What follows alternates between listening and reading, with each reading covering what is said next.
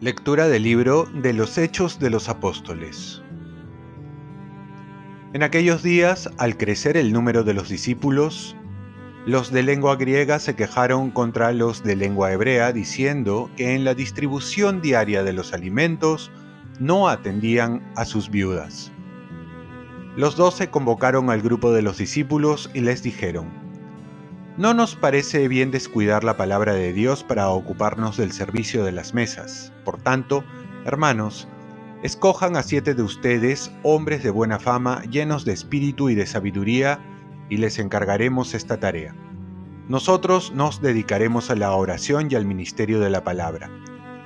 La propuesta les pareció bien a todos y eligieron a Esteban, hombre lleno de fe y de Espíritu Santo, a Felipe, Prócoro, Nicanor, Timón, Parmenas y Nicolás, prosélito de Antioquía. Se los presentaron a los apóstoles y ellos, después de orar, les impusieron las manos. La palabra de Dios iba extendiéndose y en Jerusalén crecía mucho el número de discípulos, incluso muchos sacerdotes aceptaban la fe. Palabra de Dios. Salmo responsorial. Que tu misericordia, Señor, venga sobre nosotros, como lo esperamos de ti. Aclamen justos al Señor que merece la alabanza de los buenos. Den gracias al Señor con la cítara. Toquen en su honor el arpa de diez cuerdas. Que tu misericordia, Señor, venga sobre nosotros como lo esperamos de ti. Que la palabra del Señor es sincera y todas sus acciones son leales. Él ama la justicia y el derecho, y su misericordia llena la tierra. Que tu misericordia, Señor, venga sobre nosotros como lo esperamos de ti.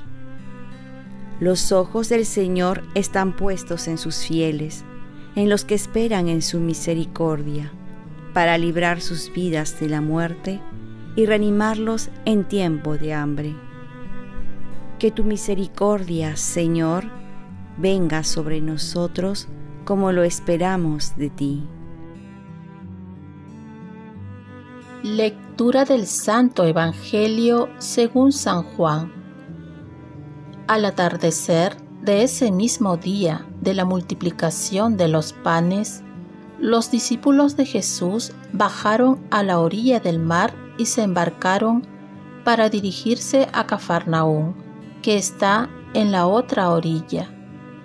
Era ya de noche y Jesús aún no se había reunido con ellos.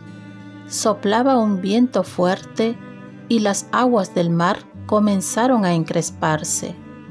Habían remado unos cinco o seis kilómetros cuando vieron a Jesús que se acercaba a la barca caminando sobre el agua y se asustaron.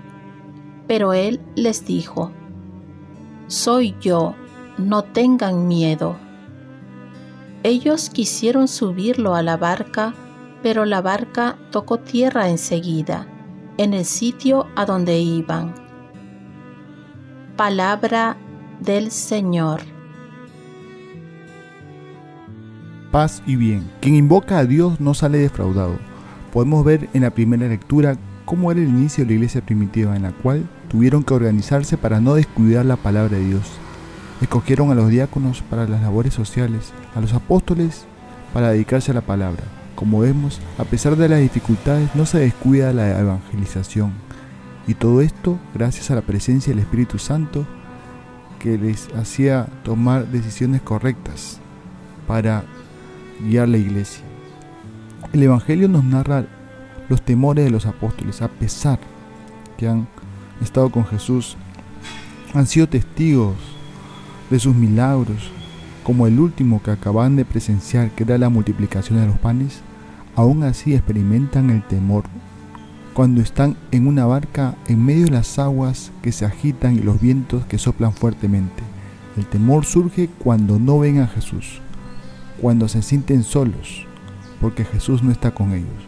Solo cuando reconocen a Jesús, entonces viene la calma y están seguros para llegar a un puerto. El problema es que muchas veces no sabemos reconocer a Jesús a nuestro lado. Jesús viene de muchas maneras y nos dice, soy yo, no tengas miedo. O también nos olvidamos de las promesas de Jesús, yo estaré con ustedes hasta el fin de los tiempos.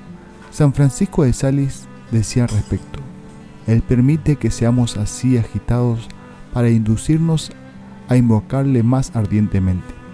A veces es necesario pasar por estos momentos difíciles para que despierte nuestra fe y ver nuestra pequeñez, nuestra finitud, vulnerabilidad.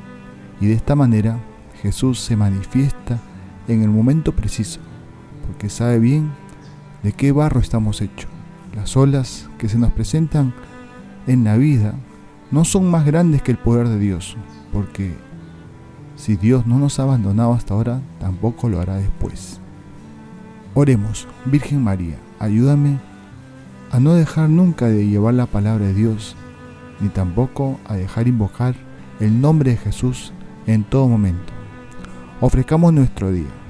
Dios Padre nuestro, yo te ofrezco toda mi jornada en unión con el corazón de tu Hijo Jesucristo, que sigue ofreciéndose a ti en Eucaristía para la salvación del mundo. Que el Espíritu Santo sea mi guía y mi fuerza en este día, para ser testigo de tu amor. Con María, la Madre del Señor y de la Iglesia, te pido por las intenciones del Papa. Con San José Obrero, te encomiendo mi trabajo, mis actividades de hoy, para que se haga en mí tu voluntad. Y la bendición de Dios Todopoderoso, Padre, Hijo y Espíritu Santo, descienda sobre ti. Cuenta con mis oraciones que yo cuento con las tuyas y que tengas un santo día.